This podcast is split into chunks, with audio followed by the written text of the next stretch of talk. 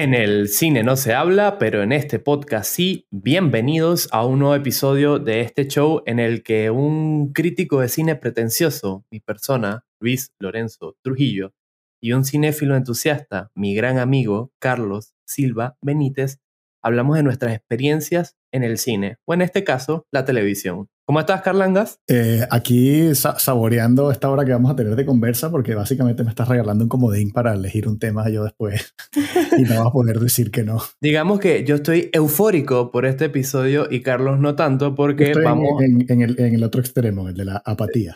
Sí, el, el de la indiferencia zombie. Porque en el episodio. Gracias por lo de zombie, ¿eh? con, con indiferencia era suficiente, pero.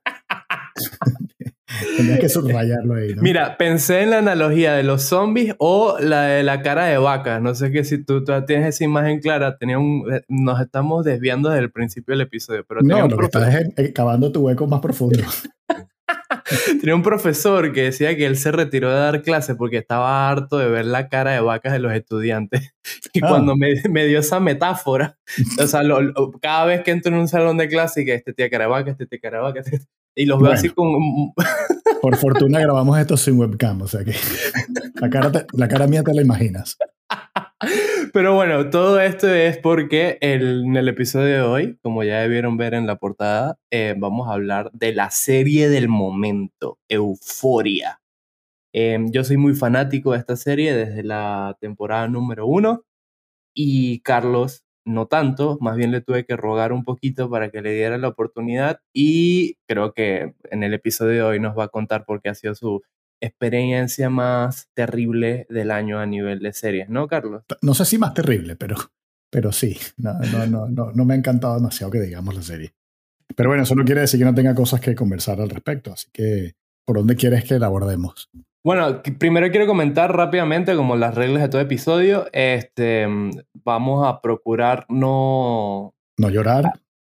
No llorar, obviamente, una de las reglas eh, vitalicias de este podcast, pero sobre todo vamos a procurar no hacer spoilers de la temporada número 2. Bien, vamos a hablar como de líneas generales. La temporada número 1 y los episodios puentes, el que no lo ha visto se jodieron, vamos a hablar libremente de eso, así que ya están advertidos.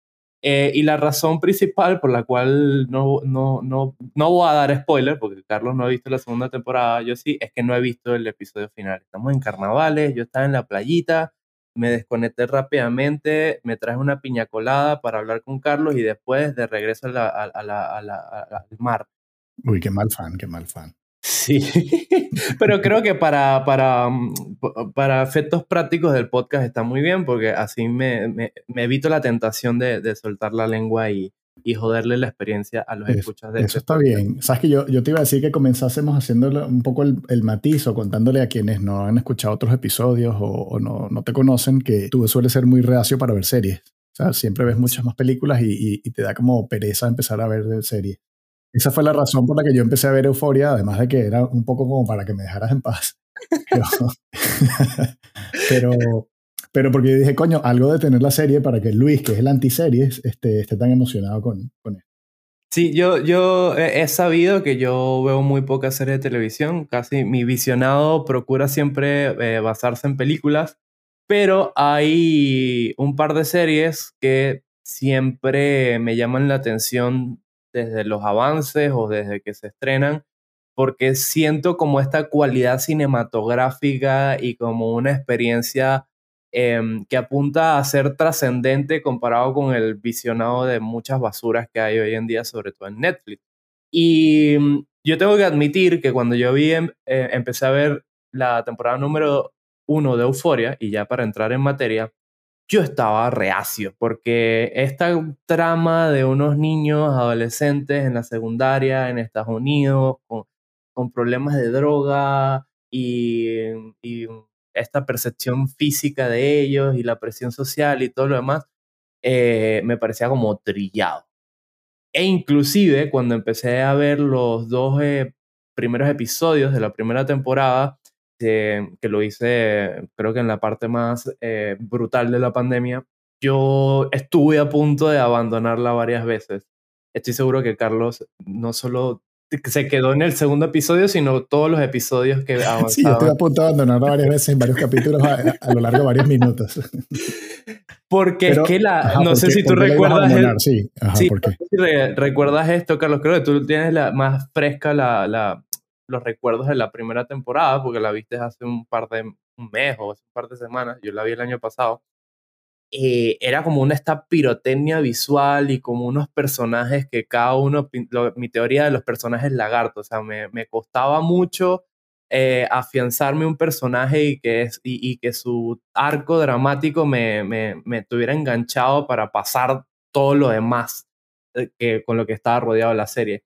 Pero hubo algo que sí me mantenía todo el tiempo, es que visualmente la serie era, es es, era en ese momento y es, porque ha cambiado y voy a, voy a, hablar largo y tendido sobre eso, espectacular. O sea, creo que es la serie mejor rodada, por lo menos a nivel técnico y sobre todo fotográfico en la, en la televisión actualmente. Yo no sé qué opinas tú al respecto, Carlanga. Deja que coja aire. Eh, no, ¿Para resoplar más duro o para qué? Para resoplar más duro. Obviamente no es la mejor serie, la que está mejor filmada, ni mucho menos por nada sí es verdad que técnicamente es impecable y no está mal hecha, con lo cual digamos que mis reservas con la serie no van por ahí, ni, ni quiero desmentir lo que has dicho. Creo que más en mi caso, en este punto de, de lo que estamos conversando, es más un tema de gustos, ¿no? Que a mí me genera un cierto conflicto el tratar esos temas de, problemas adolescentes y, y, de juventud dañada con esa capa como de, como de filtro de Instagram que, que siento que Mm, como, como que glorifica lo que, lo que en teoría está criticando. Siento que, que, que, genera un mensaje contradictorio, porque es como, ah, sí, cuidado con todos los problemas eh, que hay en la sociedad actual. Miren, chicos, todo lo, lo, mal que les puede ir, pero todo se ve tan demasiado cool que, coño, no sé. De hecho, ese, ese es mi subtítulo para la serie. Me pusiste en, bandeja de plata una de las cosas que había apuntado para hablar hoy, porque bueno, eh, creo que tenemos que retroceder un poquito. Voy a leer la sinopsis de la serie para el que no la ha visto. Eh, sí, eso, sí, exacto. Estábamos partiendo como que todo el mundo la ha visto, pero sí es verdad que tiene muchísimo rating y ha sido un éxito cultural, pero, pero bueno, lánzala. Leo, Rue, protagonizada por Zendaya, eh, la novia de, de, de Spider-Man, es una joven de 17 años que vuelve de rehabilitación sin intención de mantenerse sobria. En una fiesta, antes del comienzo del curso, conoce a Jules, una chica recién llegada a la ciudad. Euforia es una reflexión sobre la adolescencia a través de un grupo de estudiantes de institutos que tienen que hacer frente a los temas recurrentes de su edad, como las drogas, el sexo, la violencia, los problemas de identidad, los tramas, las redes sociales, el amor y la amistad. Mira, salvo todo este enlistado, yo en mi adolescencia solo tuve problemas con, con el amor, nadie me paraba bolas en la escuela y la amistad, eh, vivía con puras, veía clase con puras ratas ahí eh, que me robaban las novias y todo lo demás. Entonces, salvo lo demás, bueno, yo no tuve problemas de droga, de sexo mucho menos, la violencia, bueno, había que salir rápido de la escuela para que los del colegio Cervantes no nos lanzaran bombitas en carnavales o nos robaran. Los problemas de identidad, bueno, lastimosamente venezolanos, para bien o para mal. Los traumas, bueno, todo el mundo tiene trauma. Las redes sociales no estaban tan fuertes en ese momento. Y, me imagino, no es por, por hablar para tu colegio, pero, pero porque de básicamente todos los colegios del mundo que tampoco estudiabas con, con puros modelos de, de Dior o Chanel, ¿no? Sí, y ahora que ya, ya, di, ya dimos la premisa de la serie, quiero atajar este la comentario. La que te dejé, sí.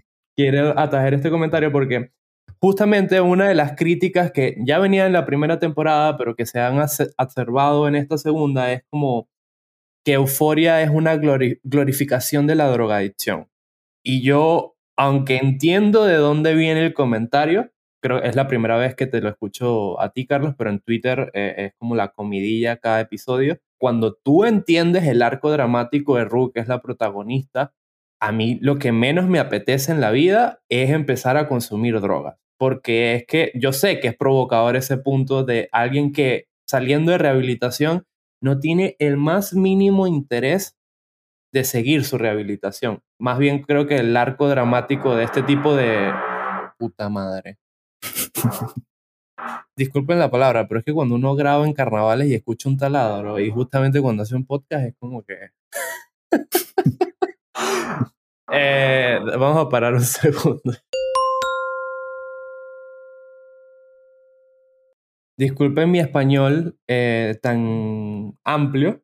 Eh, ya creo que el vecino paró de taladrar un lunes de carnaval, cuando no debería hacerlo. Pero bueno, lo que estaba tratando de decir o argumentar es que yo entiendo esa, em, de dónde viene esa crítica de la glorificación de la drogadicción de euforia.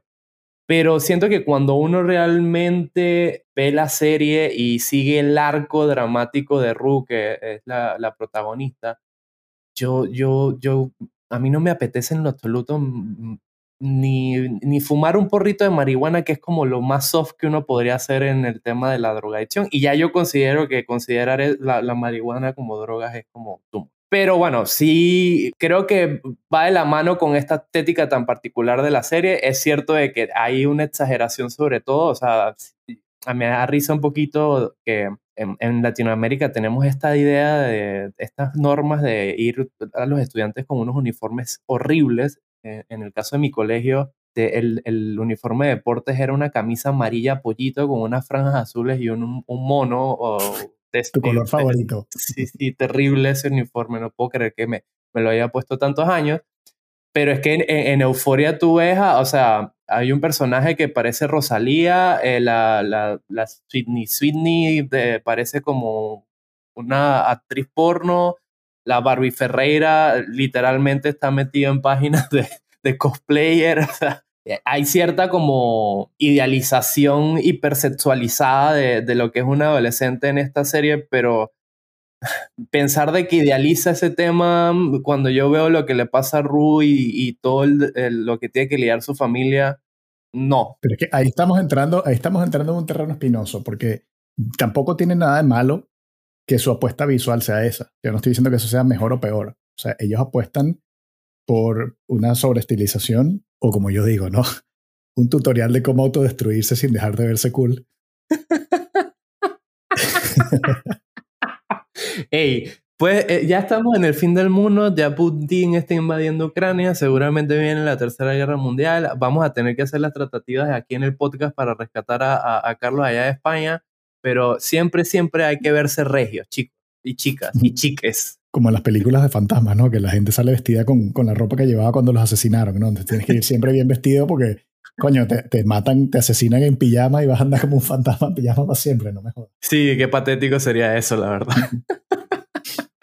Ajá, pero ¿qué estaba diciendo antes que me interrumpieras? Este, no, que entiendes un poquito que esa es la apuesta visual de la serie, pero y te quedaste ahí. Siento que es una serie como que está más preocupada de, de, de, de transmitir eso, pues una estética o cómo se ve, cómo se ve el empaque visual de lo que tiene que decir. Y, y, por eso también me hace mucho ruido, porque, porque entonces, ¿qué es lo que quiere hacer? Quiere ser como una especie de, como dicen en inglés, cautionary tale, o sea, un cuento con moraleja, de advertencia de, de lo que puede ser, o, o, quiere ser como, como hablábamos de la polémica Curies, ¿no? Como, mira, esto es una realidad y el hecho de que ¿sabes? No lo vamos a tratar con medias tintas. Este, de hecho, puede que la realidad sea peor de lo que estamos mostrando en la serie. Pero creo que, creo, creo, que juntos transmiten otro mensaje y sobre todo ya ni siquiera, bueno, yo ni hablar que soy ya un viejo, pero tú que estás bien entrado en años también, igual no somos el target de la serie. Yo creo que gente de, de, de secundaria que se sienta identificada un poco con los conflictos adolescentes, y ya dejo aquí este, este tamaño, que es un tema que, que a mí particularmente tampoco me, me, llama demasiado la atención. Pero aquí demuestro que no estoy tan viejo todavía porque interés en la serie tengo. Eh, yo lo que iba a decir es que yo siento también que Euforia no es y que la serie más original eh, del momento. Sí voy a decir algo polémico después. Lo que siento que es Euforia es una actualización de ese patos de los dramas en la secundaria en Estados Unidos con todas estas sensibilidades y, dramas de las generaciones actuales, que ya ni siquiera son las millennials, son como la, los millennials alfa, y yo creo que esa es como la representación que hace la serie. Como dije al principio, o sea, muchos de los problemas que tienen los personajes, o sea, primero no vivo en Estados Unidos, tenía que lidiar, ponerme este uniforme deportivo terriblemente feo. Ese era mi, mi gran problema en la secundaria, en, la, en, en el bachillerato. Eh, de resto, o sea, yo cuando estaba terminando es que el Facebook apenas era algo y no es ahora, ya hasta cambió de nombre y, y ya estamos hablando del metaverso. O sea, eh, definitivamente hay como una brecha generacional ahí, pero a mí todavía me interesa sobre todo por lo que hablo de, esta cualidad cinematográfica, este preciosismo visual y ciertos arcos dramáticos. Pero lo que sí noto que es eso, una actualización de zapatos de dramas de secundaria típicos de, de, los gringos, que tocan temas que muy, muy acorde a la sensibilidad actual. Yo creo que la drogadicción creo que es más viejo que Matusalén, pero sí está el tema de eh, la comunidad LGTBQ+, es una de las grandes protagonistas de la serie, esta Humphrey Schaefer, está en un proceso de transición de sexo o ya, estaba, ya lo hizo, pero bueno, en la serie ese es como su, su arco dramático. También está esta cuestión de que justamente el corebat, el, el, el, niño bonito y estrella de la secundaria, es un homosexual reprimido y, y, lo expresa a través de una masculinidad tóxica, todos estos términos que a, mí tanto me encantan. Eh, no sé. Él y su padre. Su padre él y su padre, que es Eric Dane, el, el, el más dreamy o más timio, o el, algo de Grey's Anatomy, eh, que creo que está increíble, sobre todo en la segunda temporada. Entonces, yo creo que esas cosas fueron lo que, una vez superado esa barrera del segundo episodio, a mí me engancharon muy fuerte a la serie hasta convertirlo en... Yo, yo lo detecto en mí, un gran placer culpable, pero qué delicioso es ese placer culpable, sobre todo por la forma en que está rodado. Sí, sí te voy a, sí te voy a conceder que yo mm, cuando la, vi la primera temporada dije voy a verla completa como para tener un poco una opinión informada. No es que aborrecí cada minuto, porque sí es verdad que la, que la serie sí tiene como una cuestión estructural de guion muy interesante. Y, y tiene como escenas que, que, vuelven a repetirse, pero con otros personajes que están en, la misma, en el mismo evento o en el mismo sitio y te muestran como un poquito más de información que no lo viste la primera vuelta. Y ese tipo de, ese tipo de, de, vueltas narrativas la hace muy interesante. Con lo cual sí sé que, que la gente que está detrás de la... Son, son muy profesionales y saben, creo que saben lo que están haciendo. Eso, eso creo que fue un, un punto, a, un punto a favor. Y también las actuaciones yo creo que hay que, que hay que destacarlas porque, porque sí se nota un, un, reparto como muy, como muy metidos en sus personajes, ¿no? Como, como obviamente todo esto es muy histriónico y es como una, una juventud muy... Ah, no quiero decir artificiosa porque eso es parte de todo, todo ficción, pero sí estilizada, pero las actuaciones se sienten muy naturales, o sea, son creíbles y sobre todo porque todos los actores tienen como 30 años, ¿no? Y hacen de adolescentes. que no tengo problemas con eso, ojo, eh, me parece hasta, hasta éticamente mejor poner gente un poco mayor o por lo menos gente mayor de edad haciendo estas mierdas que salen en la serie. Sí, una, me gusta que, que, llegues a este punto porque yo creo que uno de, los de los aspectos fuertes de la serie es el casting, del, del, elenco en general. Hay algunas figuras que ya son reconocidas a, a, nivel masivo como Zendaya y Eric Dane, por ejemplo. También está este Jacob Elordi que tengo entendido que antes de Euforia era como este, este ídolo adolescente. Yo la verdad no, no había visto nada de él antes. Y la, verdad que tenías, tenías sus, sus pósters en tu cuarto. Sí, sí, sí. Pero hay, un, hay unos nombres que, o sea, Hunter Schaefer, como ya comenté, o sea... Eh, sí, ella, ella es la eh, clara... La clara Alexa Demi, que es la que hace de Maddie Pérez, que es la novia de, del personaje de Nate Jacob. Barbie Ferreira, que es la Kat Fernández, que es como la que tiene esta cuestión de que hace cosplay. La Sidney Sweeney, que está creo que declarada actualmente como la mujer más sexy del planeta. Este, pero sí, o sea, tiene un, elenco increíble, escogido yo creo que a la perfección. Pero a mí lo que más me gusta de la serie no, no son tanto como las tramas principales, sino los secundarios. Por ejemplo, el personaje de, de Ali, que Colman Domingo, que es como este ángel guardián en, en, en, las reuniones de drogadictos anónimos a las que acude el personaje de Zendaya, me parece que esos secundarios que te hacen que cada vez que entran en pantalla eh, tienen una fuerza magnética increíble, pero sobre todo mi favorito, y creo que lo hablamos como en un, en un carrusel que publicamos en nuestras redes sobre los actores favoritos en series, Angus Clot, que es el personaje de Fesco, que es como la reencarnación de Matt Miller, que es un, un pero favorito.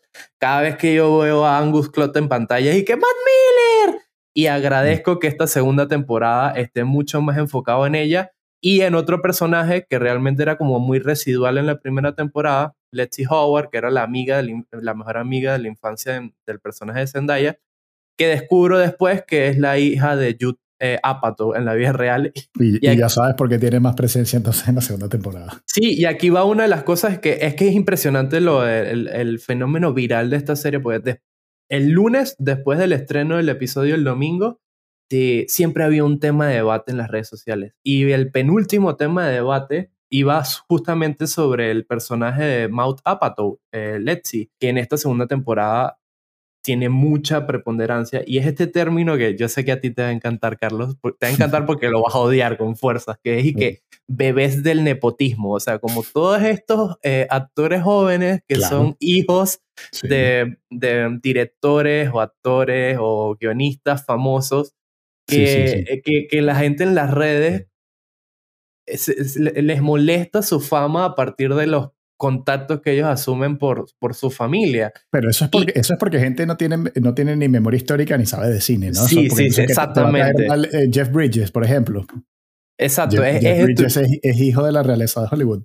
Mire, aquí voy a traer un, una frase épica que, que me dijo mi suegra una vez, y es que lo único malo de la rosca es no estar en ella. Entonces yo cuando leo este, este, e, esta polémica de los bebés del nepotismo, es que no, no. A ver, ya que abriste, vamos a, conversar ese paréntesis allí. Yo creo que tienen un arma doble filo, porque por otro lado tienen que llenar los zapatos de sus padres, ¿no? Este, y, tienen como que la expectativa de, decir, ah, mira, ah, sí, este consentido lo tuvo fácil, bueno, demuéstralo, ¿no? Y, tienen como esa reticencia original, por lo menos en mi caso, hasta que demuestren que tienen talento y que, bueno, que lo que tuvieron fue la facilidad para, para llegar más rápido a donde están. Ayer, por ejemplo, vi Licorice Pizza, que es con el chico, el hijo de Philip Seymour Hoffman, y el tío es tremendo en la película. Es muy natural el, el, tío y la verdad es que, que sí, o sea, que, que, haga una carrera, pues, fue muy buen actor. Qué bueno que la mencionaste, aunque no tenía absolutamente nada que ver, porque recuerdo que en el episodio de lo mejor del 2021 dijimos que, bueno, yo hice la aclaratoria, esto es lo mejor del 2021, pero tenemos que confesar de que no vimos Licorice Pizza. Eh, efectivamente, que si lo hubiéramos visto, eso hubiera sido un gran, una película que hubiéramos discutido bastante porque es increíble. Así que vayan a verla porque creo que están en varias salas. En Latinoamérica, por ejemplo, ya como que se está distribuyendo. no pierdan la experiencia de verla en el cine porque está increíble y, está muy bonita la peli.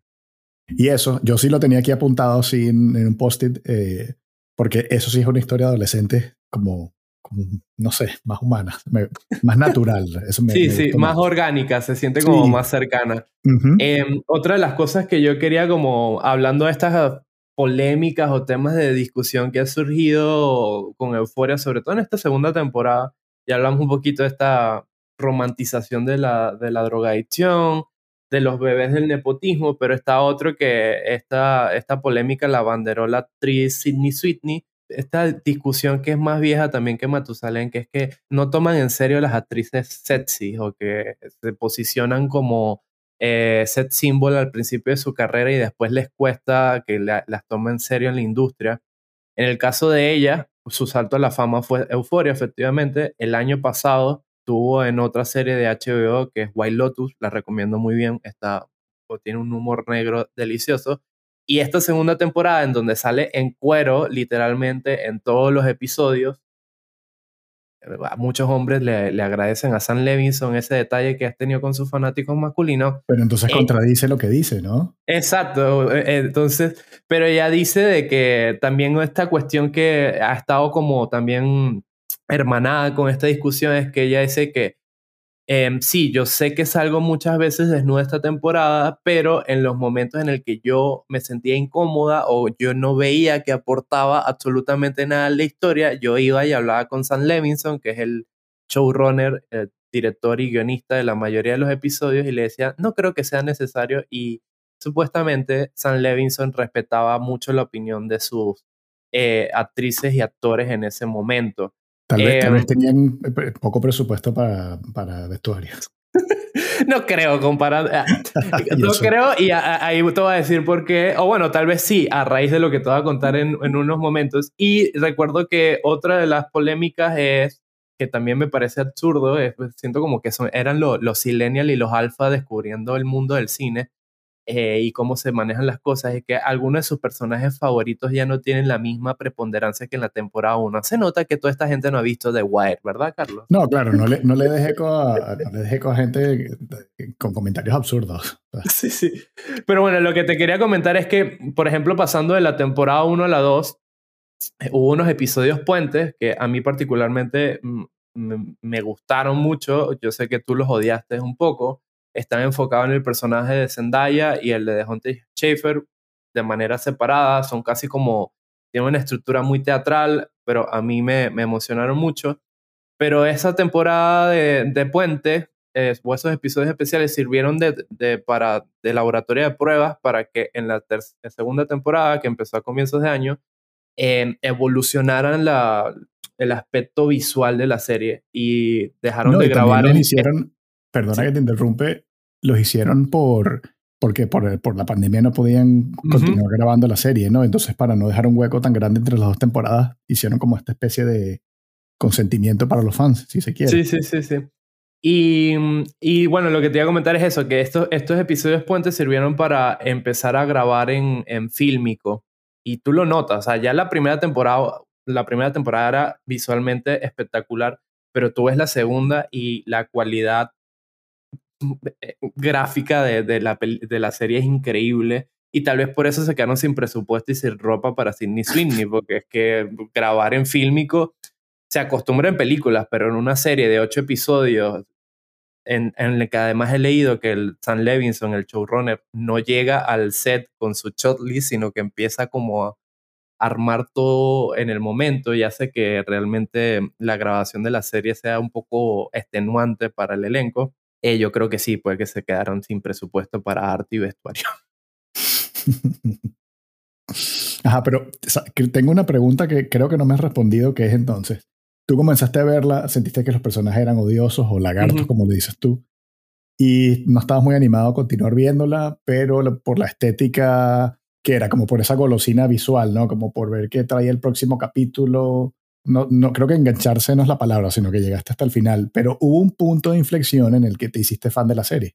Sí, que fue en el segundo o tercer episodio en el que mm, empecé ya como a entender eh, hacia dónde apuntaban el, el, arco dramático y sobre todo que el, el, personaje principal, el de Zendaya, ya no me parecía tan insoportable como en los primeros episodios, porque en los primeros dos episodios está muy metido en esta onda de que soy drogadicta, estoy saliendo de rehabilitación, pero no tengo absolutamente ningún interés de, rehabilitarme y, quiero empezar a, consumir de nuevo. Y ahí es cuando empieza esta como historia de amor, que es la que el motor emocional de esta primera temporada con el personaje de como que la personalidad de la serie, sin duda. Y podría ser tal vez que, que, hicieron el piloto y pasó mucho tiempo antes de, de continuar grabando. Yo no, no he leído nada de cómo lo hicieron Así que estoy, estoy hablando paja, ¿no? Pero me imagino que tal vez ellos tenían un guion, lo mostraron y después fue que al tiempo hicieron el resto de la serie. Y entonces ahí hubo ese, como ese cambio. Porque ahora que lo estás diciendo se me había olvidado.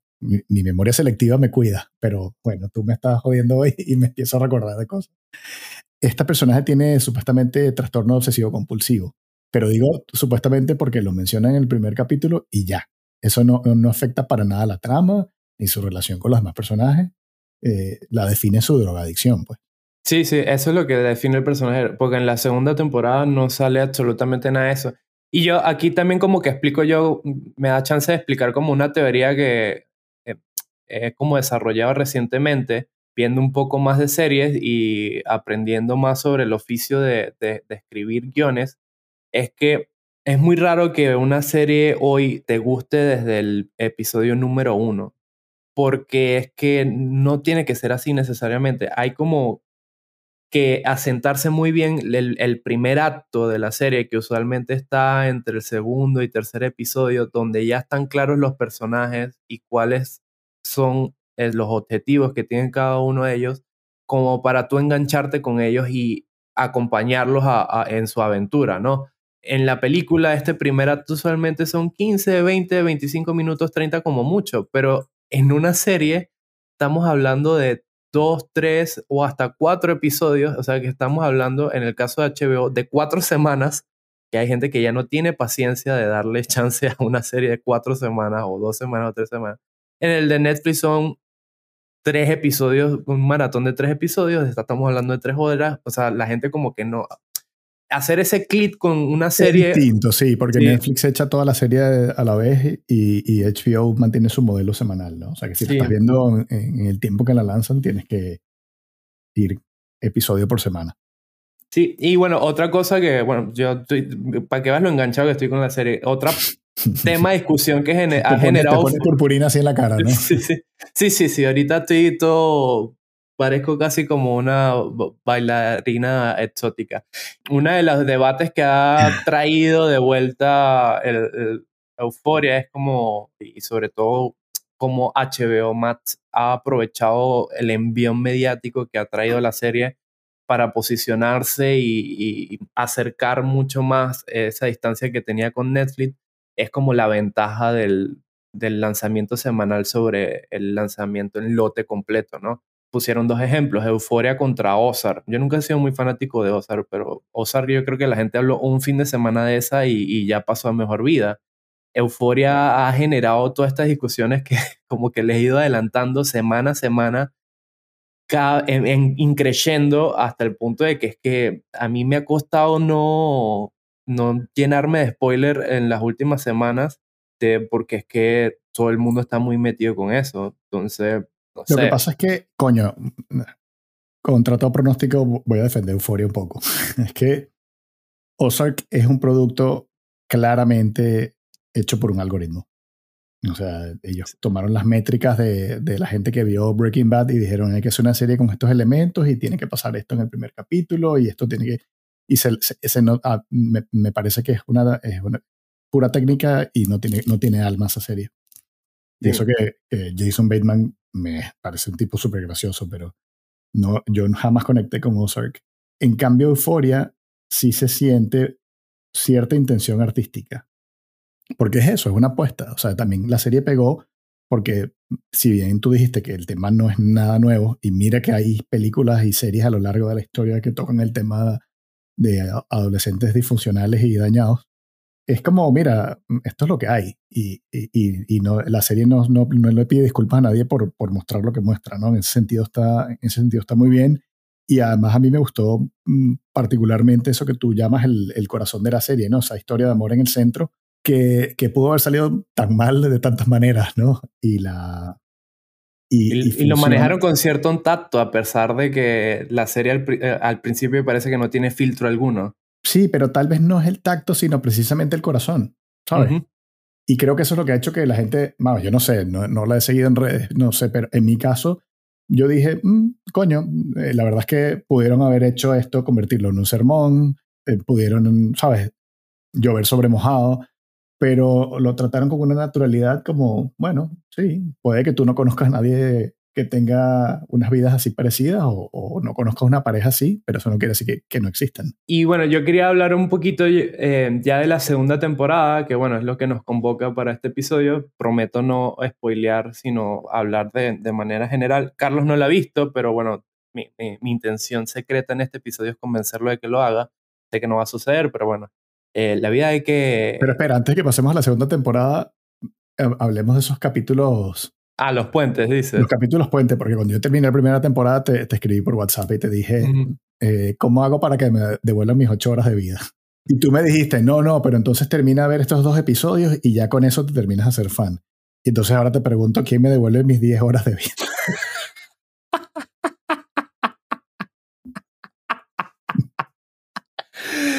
Bueno, yo soy muy fan de estos especiales, eh, como ya eh, comentó Carlos. Estos especiales, em, ellos les llaman como episodios puentes, porque bueno, es lo que conecta la primera temporada con la segunda, porque la primera temporada termina con esta especie de, ruptura entre el personaje de, Zendaya y de Hunter Schafer. Y esta, este, estos episodios puentes, eh, uno está dedicado absolutamente al personaje de Zendaya, a Rue, y el otro está dedicado exclusivamente al personaje de Hunter Schafer.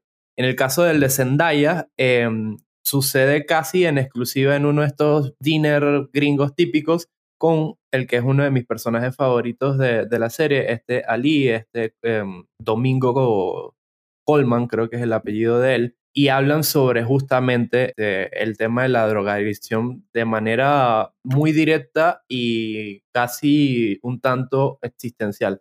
Y a mí particularmente me gusta mucho este episodio porque justamente me da la oportunidad de ahondar en el personaje de, de, Ali, que había apuntado maneras, pero no había sido hasta aquí en que uno entiende su, arco dramático, porque la cuida y por, porque es como es, y, te das cuenta de que eh, no es tan bueno como uno piensa, que tiene una llaga oscura en su pasado que lo atormenta, pero esto más que alejarlo o hacer que el, que el, ídolo se te rompa y se te caiga, a mí me, hizo empatizar mucho más con él. La verdad que este episodio eh, a, mí me gustó mucho.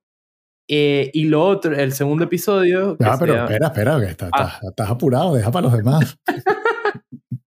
es que yo, es que, ¿sabes qué? Dudo que lo hayas visto con seriedad, pero bueno, dale, comenta. Sí lo vi con seriedad, pero es que torcí los ojos muchas veces, porque si bien, si bien estoy completamente a bordo con, con, el tema de la drogadicción como un problema de salud y no como un problema criminal, y, y me gusta mucho que haya eh, espacios populares que, lo, que, que vendan esa idea y que de alguna manera ayude a, a revertir, si se quiere, la opinión pública que, que siempre ve, bueno, más como un tema de delincuencia y de, y de, criminalidad a gente que, que, lo sufre como una, como una enfermedad, lo que es. Me pareció excesivamente pretencioso el, el, monólogo. O sea, era como que el Sam Levinson pudo haber publicado un ensayo en su página web y tú leerlo y ya, pero no, no vi por qué la necesidad de llevarlo así.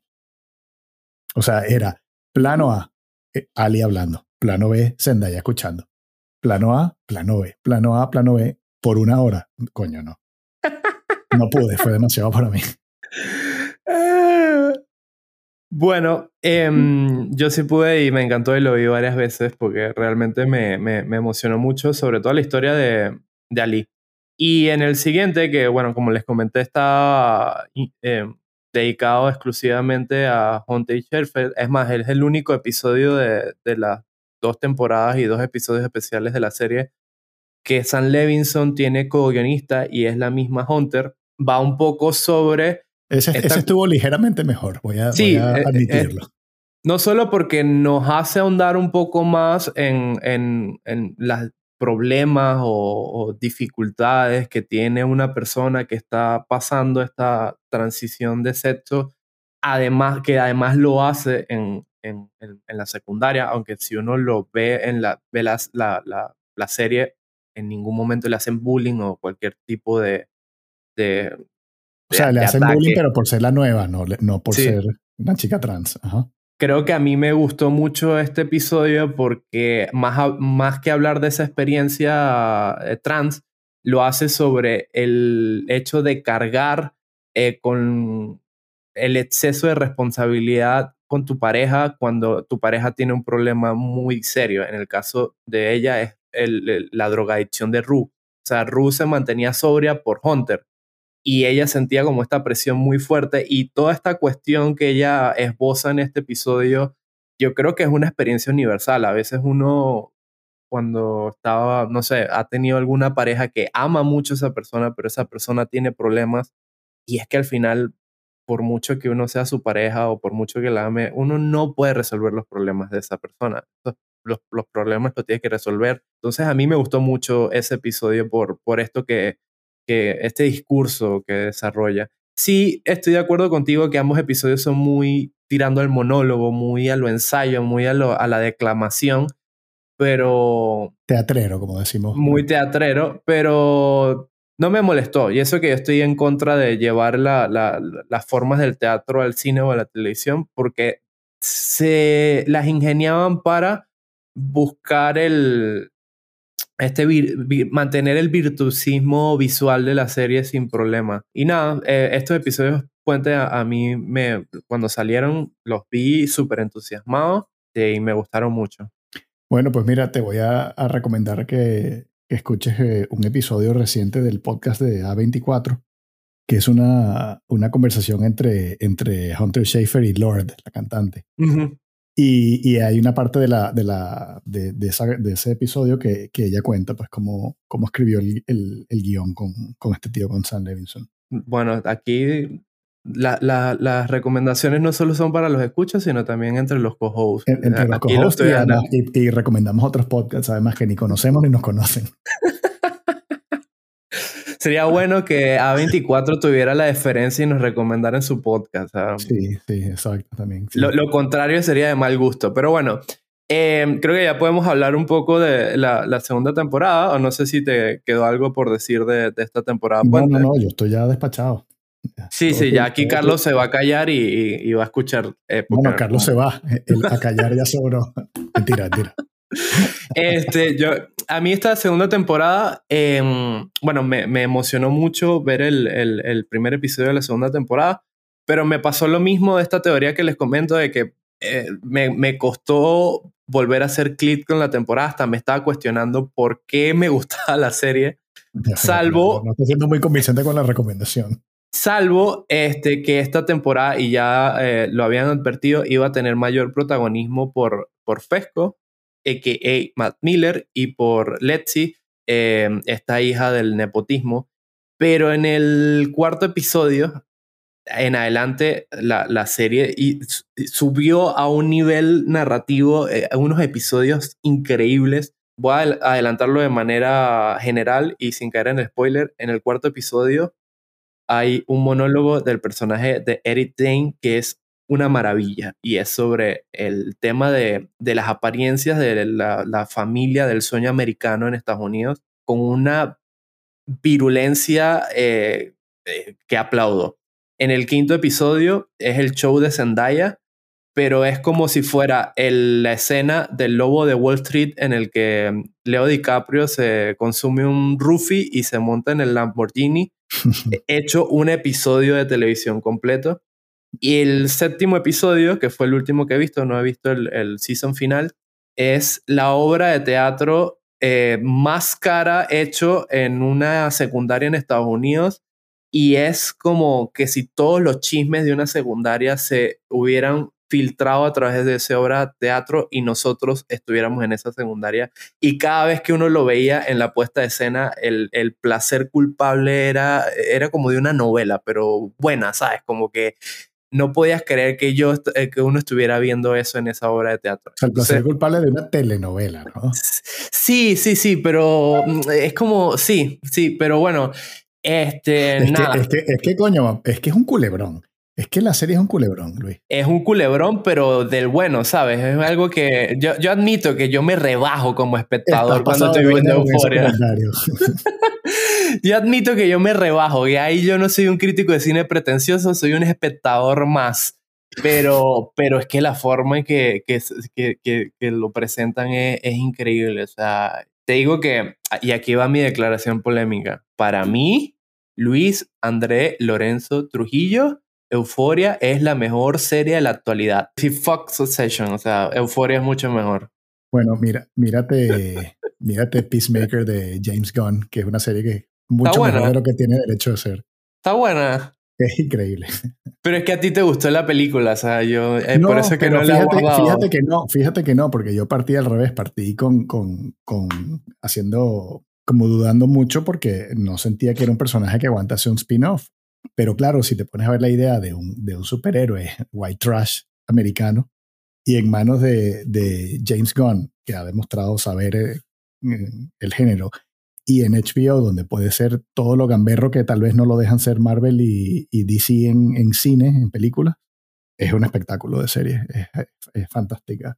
Es muy, está muy bien hecha. O sea, es muy creíble todo lo que pasa a nivel dramático, a nivel de humor, a nivel de acción, eh, a nivel de gore, o sea, es de una maravilla serie. Y, el final es, increíble. Voy a sumarle a la lista de series de superhéroes que me has recomendado y yo todavía sigo sin ver. Además, no conoces a Igly. O sea, eso no puede ser, Luis. Tienes que conocer a Igli. ya, ya, estoy viendo y que quién es Igli, el nuevo Baby Yoda. Igli, es la, mascota de Peacemaker, que es una la calva americana. El, el, nuevo Baby Yoda, ya. Pero bueno, eh, ahí va con mi declaración polémica. Para mí, Euforia ahorita es, es la mejor serie del momento, inclusive con la tan eh, alabada Succession, que sí he tratado de verla varias veces, pero nada que llego a ese punto que, que, que, me engancha. Sí, sí tiene un punto Euforia que pasa con, vamos, con, con todo historia audiovisual, que a veces es más interesante para conversar que viéndola. Sí, seguramente. Este... Fíjate que tenemos aquí, no sé, 45 minutos conversando y, y yo te dije antes de pensar, y este va a ser el capítulo más corto de todo el podcast, porque creo que mm, en cinco minutos digo todo lo que tenía que decir de la serie siendo generoso. Y al final no, al final es verdad que, que sí da mucho que hablar. Quizás lo más interesante de la serie, ya te guste o no, es como todo el, el debate social y las polémicas absurdas que ha generado que muchas de ellas son actualizaciones de viejos temas, ¿no? Como la misma serie en sí. Sí, eso es como el meme de millennials descubren, ¿sabes? sí, pero en este caso son las generaciones siguientes. Digo, yo la disfruto mucho por, por, esta cuestión, o sea, cinematográficamente me parece que es la, de las mejores series que hay en el momento.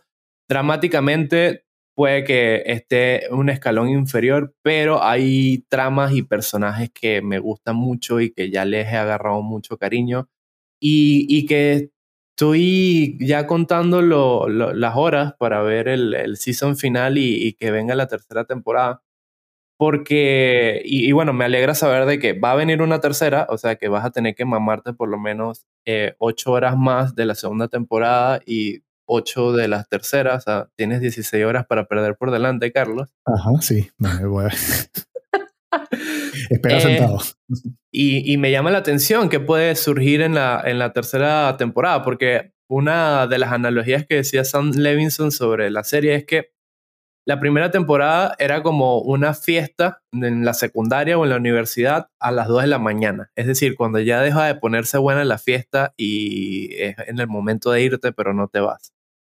La segunda temporada es como las 5 de la mañana de esa fiesta que debiste irte hace mucho tiempo y no te fuiste y ya todo lo que pasa es desastroso. Entonces, me imagino que la tercera temporada es la resaca de esa fiesta cuando terminas en el Nicos o en el Pío Pío, que son estos restaurantes franquicias 24 horas, tomándote tu sancochito y, eh, para irte feliz a la cama. No sé, yo, yo espero que sea así, no sé qué, qué dirán los escuchas de este podcast.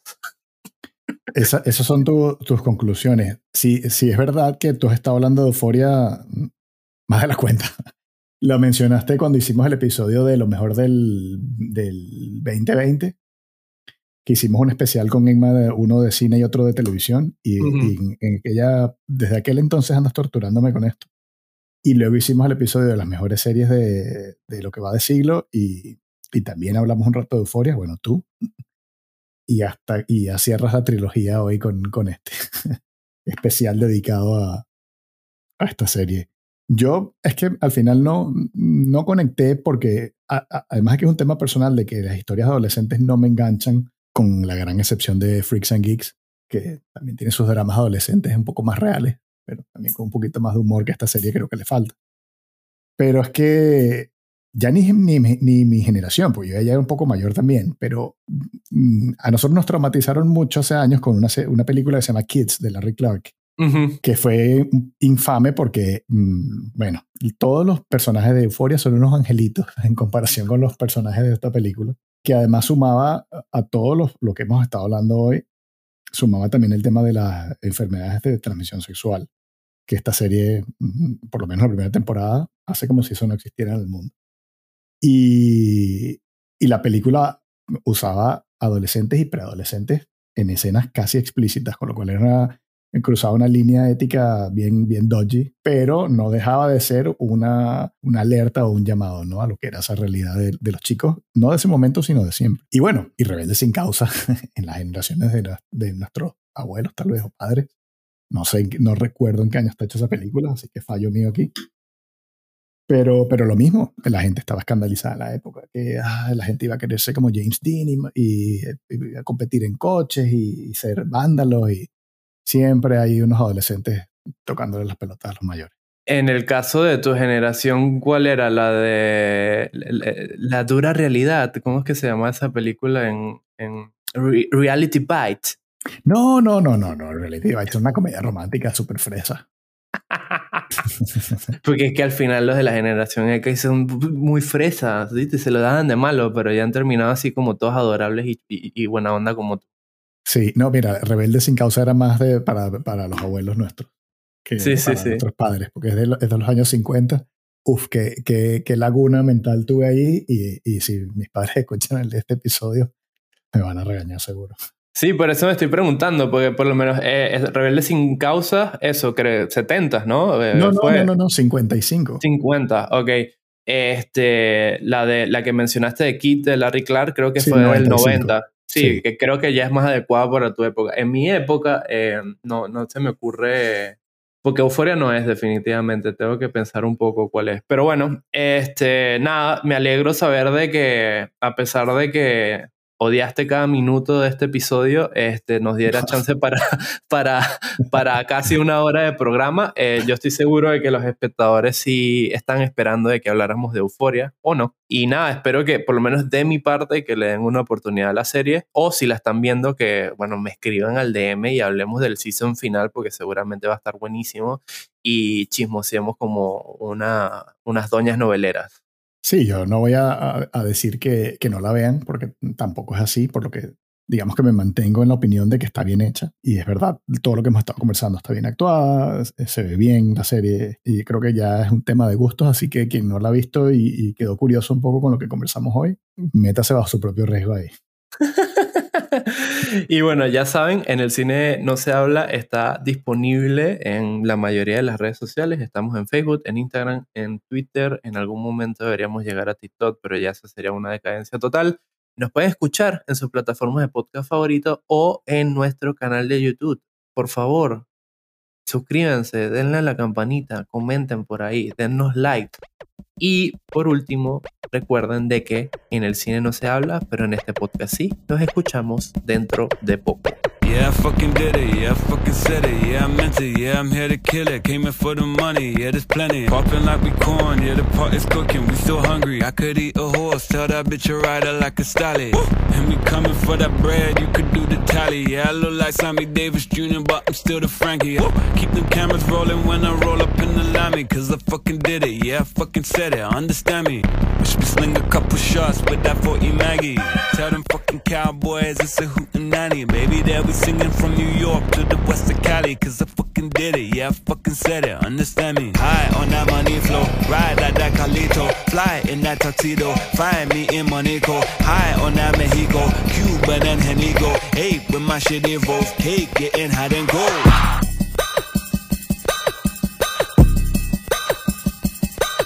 Praise the Lord. Cause I fucking did it, yeah, I fucking said it, understand me.